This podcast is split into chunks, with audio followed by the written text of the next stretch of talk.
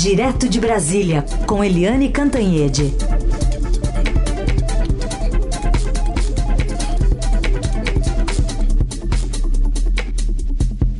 Oi, Eliane, bom dia. Bom dia, Raicem. Bom dia, ouvintes. Daqui a pouco, então, tem a primeira reunião ministerial do governo Lula e o, você até comentou aqui, eu já vou encaixar uma pergunta de ouvinte, você tinha falado da presença de Lula na poste geral do Alckmin. Será que isso pode significar uma preferência de Lula por Alckmin para 2026? Já está projetando isso aí o Ayrton, mas enfim, o que, que você fala da reunião ministerial e desse tratamento especial para o Alckmin? Bem, primeiro vamos lá, né? Vamos à pergunta do nosso ouvinte. Bom dia, muito obrigada. Vamos lá explicar. É, o, por enquanto, o Lula está é, mostrando aos outros 36 ministros, mostrando ao mercado, mostrando ao país que o governo dele é plural, que, o, que é uma frente ampla e que o Geraldo Alckmin não é só enfeite, é alguém que tem prestígio, que vai trabalhar muito ao lado dele, muito próximo dele, assim como o Lula fez com o José Alencar, que foi o primeiro eh, vice-presidente dele nos dois outros eh, governos, nos dois outros mandatos. Então, por enquanto, é uma sinalização para os quatro anos. Cuidado, porque o PT é muito fominha. O PT não vai dar colher de chá para alguém que vem de fora, principalmente alguém que fez toda a carreira política no antigo adversário PSDB, para ser o candidato em 2026. Muito dificilmente o Lula fará isso. Então, essa, essa manifestação, esse gesto do Lula foi para mostrar a importância do Alckmin no governo dele e como o Alckmin e as ideias do Alckmin e o centro estarão muito bem acomodados no governo dele. Ponto. Daí para frente é outra história. Mas, enfim, reunião ministerial de hoje. Vamos lá.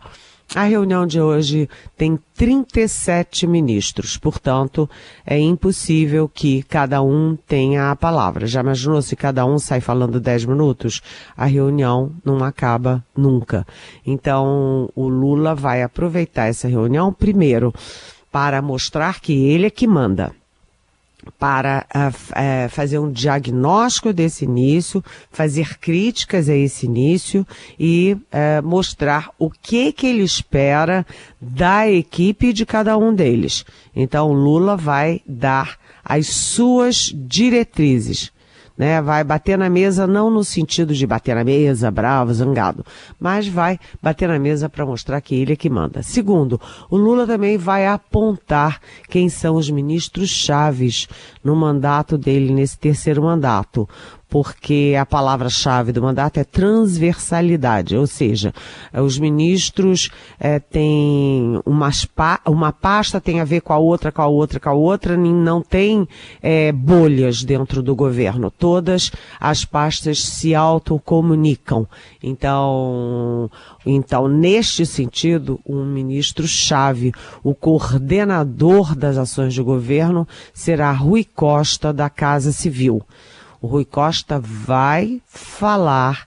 E ele que já começou a mostrar a importância dele quando ele desautorizou o ministro da Previdência, o Carlos Lupe, é, que andou falando aí em fazer a anti-reforma da reforma da Previdência e o Rui Costa disse, não, não, não, não, não vai ter nada disso e qualquer coisa num sentido assim tão importante vai passar pela Casa Civil e vai passar pelo crivo do Lula antes de ser anunciada. É, depois do Rui Costa vai falar também o Alexandre Padilha, que é o ministro uh, das, da articulação política, que faz a interlocução com o Congresso Nacional. Isso é importantíssimo porque todos os ministérios têm uma ligação, uma interlocução obrigatória com a Câmara e com o Senado. E, aliás, estarão presentes também os três líderes do governo o líder do governo na Câmara, que é o José Guimarães, irmão do José Genuíno, o líder do governo no Senado, Jacques Wagner, que é da Bahia, um personagem muito chave no, no lulismo, né? O Lula, inclusive, queria que o Jacques Wagner tivesse sido o candidato à presidência da República no lugar dele em 2018, não o Haddad. O Haddad foi o plano B. Né? E também o Randolph Rodrigues, que não é do PT, é da rede, mas anda brigado com a Marina Silva, cá para nós, e que será o líder do governo no Congresso Nacional. E um, além deles também vai falar o CGU, o ministro da Controladoria Geral da República, porque tem todos os ministros também dependem né, da legalidade dos seus atos, dependem da consultoria jurídica, que é a Controladoria Geral da União, aliás, não é da República, é da União, CGU. É, então, vamos ficar atentos aos recados do Lula, vamos ficar atentos ao clima da reunião, vamos ficar atento, atentos também à tal da transversalidade, como é que isso vai funcionar. Começa a partir das nove e meia. Vamos acompanhar. Se fosse, a gente fez a conta mais cedo aqui, se fossem falar todos os 37, por apenas cinco minutinhos, hein? Seriam três horas e cinco minutos. Só cinco minutos para cada um. Pois é, ninguém aguenta, né? Até porque todo mundo atrasa, todo mundo extrapola. Nós que falamos em rádio sabemos que é. a gente tem dois minutos e acaba falando dois minutos e meio. é isso. Bom, mas vamos falar de uma ministra importante que tomou posse ontem, vai estar na reunião daqui a pouco. Simone Tebet está à frente do Ministério do Planejamento. No discurso, Eliane, a gente vai colocar um trechinho para você comentar é, Simone Tebet reconheceu divergências com o governo Lula e destacou a preocupação com políticas públicas. Começaremos em 2023, mas teremos quatro anos para implementar todas as políticas públicas que o Brasil precisa na área da educação, da saúde, do meio ambiente, da segurança pública, da moradia e da habitação, que aqui está. E em nome dessas, políticas públicas, eu insiro todas as demais que são prioritárias. Nesse particular, gostaria aqui de falar daquilo que convirjo com os demais pastas da economia. Vamos deixar as divergências, se é que haverá alguma, para depois. E aí, Eliane, como você interpretou os recados que a Simone Tebet mandou? A Simone Tebet foi Simone Tebet, porque ela, que eu sempre digo aqui, foi a vitoriosa de todos os debates presidenciais do primeiro turno. Ela é muito clara, muito objetiva e muito afirmativa. Ela não é, não fica escondendo o jogo, não fica de mimimi, de tititi, ela vai direto ao ponto. E ela admitiu alguma coisa que todo mundo fala nos bastidores, que todo mundo sabe, mas que ninguém dizia claramente é que há sim divergências no governo e principalmente, no caso dela, divergências na área econômica. E ela falou num quarteto, né? Porque são o são ela no planejamento, o acima dela, acima de todos eles, o Fernando Haddad no Ministério da Economia, a Esther Dueck na gestão e o Geraldo Alckmin no Ministério de Indústria e Comércio. Né? Na, no governo Bolsonaro, ele juntou tudo isso é, sob o guarda-chuva do Paulo Guedes. O Paulo Guedes, super-ministro, que tinha todas essas partes e que no fim não mandava nada, porque quem mandava era o Centrão, os filhos do Bolsonaro, os generais e tal. Mas ele tinha um super ministério. No governo Lula, não. Ele fracionou isso. E a imagem que me vem à cabeça é de um jogo é, de vôlei na praia. Sabe o jogo de praia do vôlei? Que são duas duplas. Eu acho que vai ficar de um lado o pessoal mais liberal, que é a Simone Tebet e o Geraldo Alckmin, e do outro o pessoal mais ortodoxo, né? mais estatizante, que são o próprio Haddad e a Esther Dueck. Isso com, com a, enfim, é, sugere que vai ter divergências sim. Né, divergências, muitas divergências que a Casa Civil vai ter que desempatar e que o Lula vai ter que decidir, né? Mas o fato é que a Simone Tebet deixou claro as divergências, né, no que ela fez muito bem. No discurso dela, ela já marcou uma posição, porque todo mundo no governo fala em gasto, gasto, gasto. Ninguém fala em receita, receita, receita. E ela fala, toda a frase dela tinha. É, vamos cuidar dos pobres, vamos garantir justiça, vírgula, mas com responsabilidade fiscal.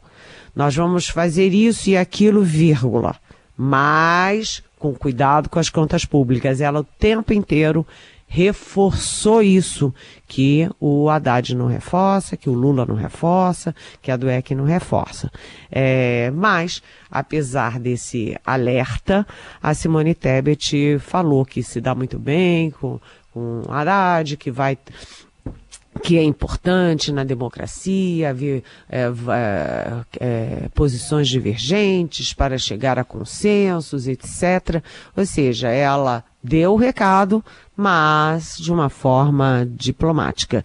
E mais, ela contou que esperava ser é, convidada para uma área social, porque ela tem muito mais a ver com a pauta uh, social, com a pauta de costumes do PT do que com a área econômica, que há divergências dela com a área econômica, né? Mas é, quando ela foi quando ela foi convidada pelo Lula, ela estranhou e o Lula nem deu bola. Ela mesma disse: o Lula nem deu bola, porque o Lula quer exatamente isso, que é divergências, que é confronto de ideias, é, para que saia o melhor consenso. Então foi uma posse importantíssima, Simone Tebet.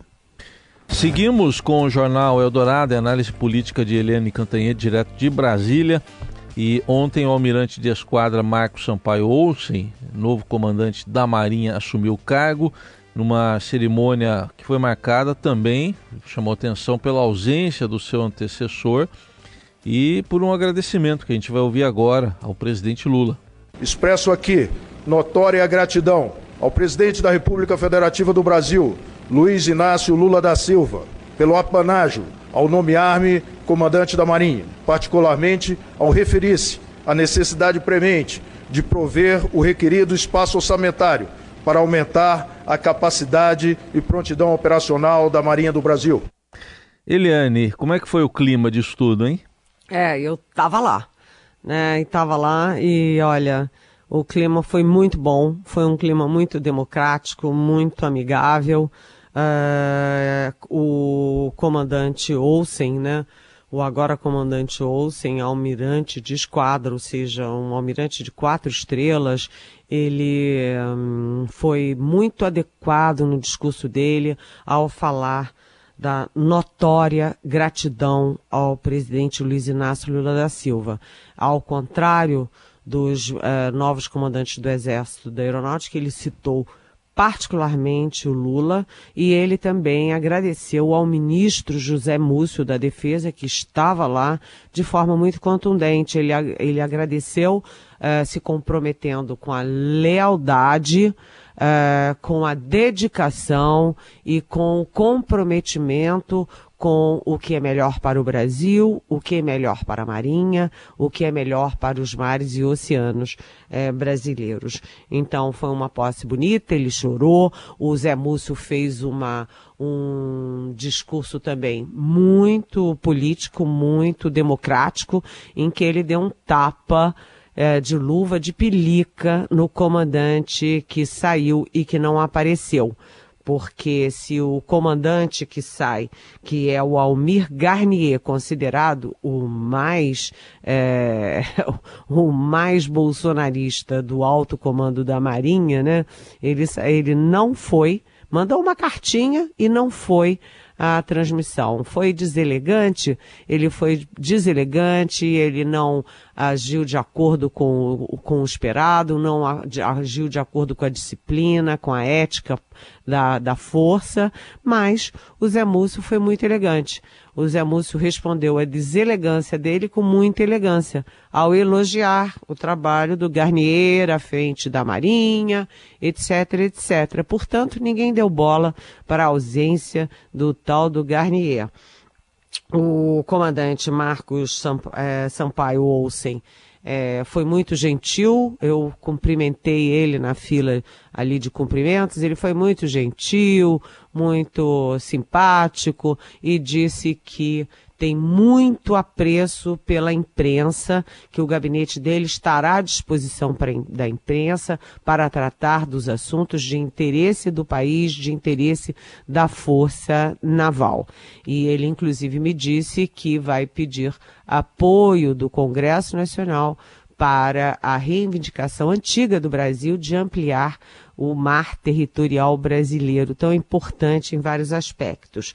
É, Note-se que o antigo comandante Almir Garnier não apareceu, mas quem estava lá? Os ex-comandantes da Marinha, vou citar aqui os que eu me lembro de cabeça. Estava lá o Moura Neto, que eu conhecia bem, estava lá o Leal Ferreira, que eu também conhecia bem, estava lá o Wilkes Barbosa, e também é, estava o ex-comandante do Exército, o general Eduardo Vilas Boas, que tem uma relação conflituosa com o PT.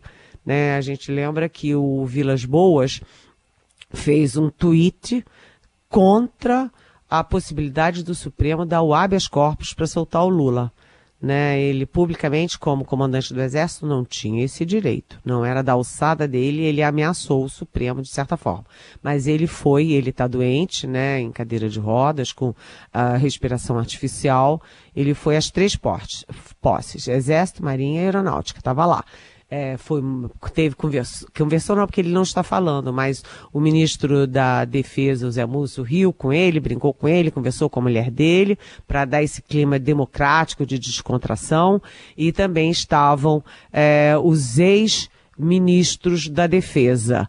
Atenção, estava lá o general de quatro estrelas, Fernando Azevedo e Silva, que foi demitido pelo Bolsonaro e que participou das todas as três posses militares e estava lá também o Raul Jungmann.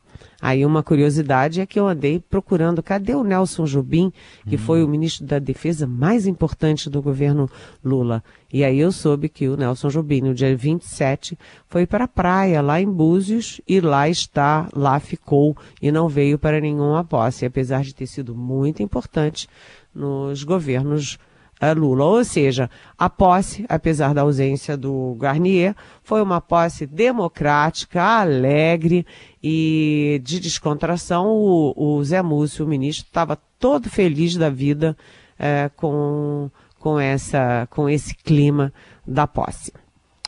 Muito bem. Helene, para a gente fechar, a reportagem de hoje do Felipe Frazão mostra que o governo Bolsonaro está promovendo, aliás, o governo Lula está promovendo uma desbolsonarização. Já teve muita gente aí de cargo confiança que foi demitida. Pois é, Heisen, você confundiu o governo Bolsonaro com o governo Lula, então vou confessar aqui baixinho. É para você e os nossos leitores em família que eu também ainda me confundo, apesar do profundo fosso que há entre Bolsonaro e Lula. Mas a gente passou quatro anos falando dia e noite de governo Bolsonaro e às vezes eu vou falar governo Lula e ainda, ainda dou aquela tropeçadinha. Sabe quando você vai assinar o cheque, ninguém Sim. mais assina eu, cheque. Eu Mas falava, quando a gente ia eu, eu, e, e, trocava a data, é. trocava o ano e a gente botava o ano anterior, ainda tô assim. Eu no começo do governo Dilma eu falava a presidente Lula ainda. Mas, mas tudo bem, mas vamos em frente. mas vamos lá. O que que, você diz disso, dessa desbolsonarização, Eliane?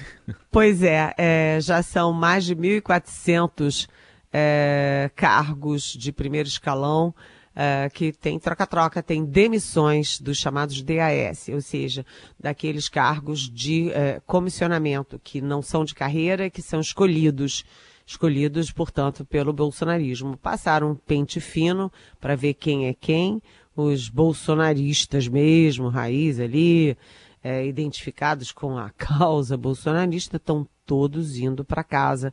Mais de 1.400 uh, é, funcionários. Eu acho que isso faz sentido, porque ninguém quer trabalhar com seu inimigo, assim como ninguém quer dormir com seu inimigo.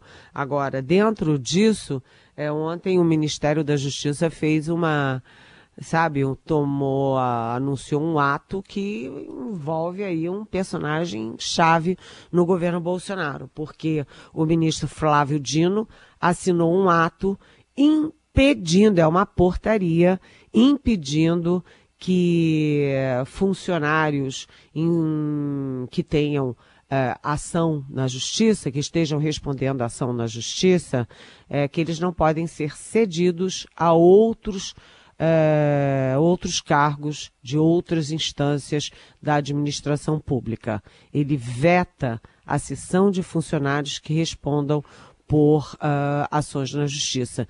E o ex-ministro da Justiça, antecessor do, do Flávio Dino, que é o Anderson Torres. Ele é delegado da Polícia Federal, responde a duas ações. A, a primeira pelo vazamento de um inquérito sigiloso na Justiça Eleitoral. E a segunda ação é, diz respeito a uma participação dele, do Anderson Torres, em uma live do Bolsonaro com ataques ao sistema eleitoral, à urna eletrônica, aquela coisa toda. Então, o Anderson Torres tinha sido secretário de Segurança Pública do governo Ibanês Rocha, aqui no, no Distrito Federal, foi para o Ministério da Justiça e agora voltou para o mesmo cargo de secretário de Segurança Pública no, no GDF. E aí essa portaria cabe feito uma luva nele, impedindo a posse dele. Então vamos ver como é que fica essa negociação do governo Lula com o governo ibanês. O que fazer com Anderson Torres? Muito bem, Eliane Cantanhete com a gente fechando a semana e semana que vem tem mais aqui, segunda semana do ano e também do governo Lula. Eliane, bom fim de semana, até segunda. Bom fim de semana, tô correndo para ver a reunião ministerial. Beijão. Tchau.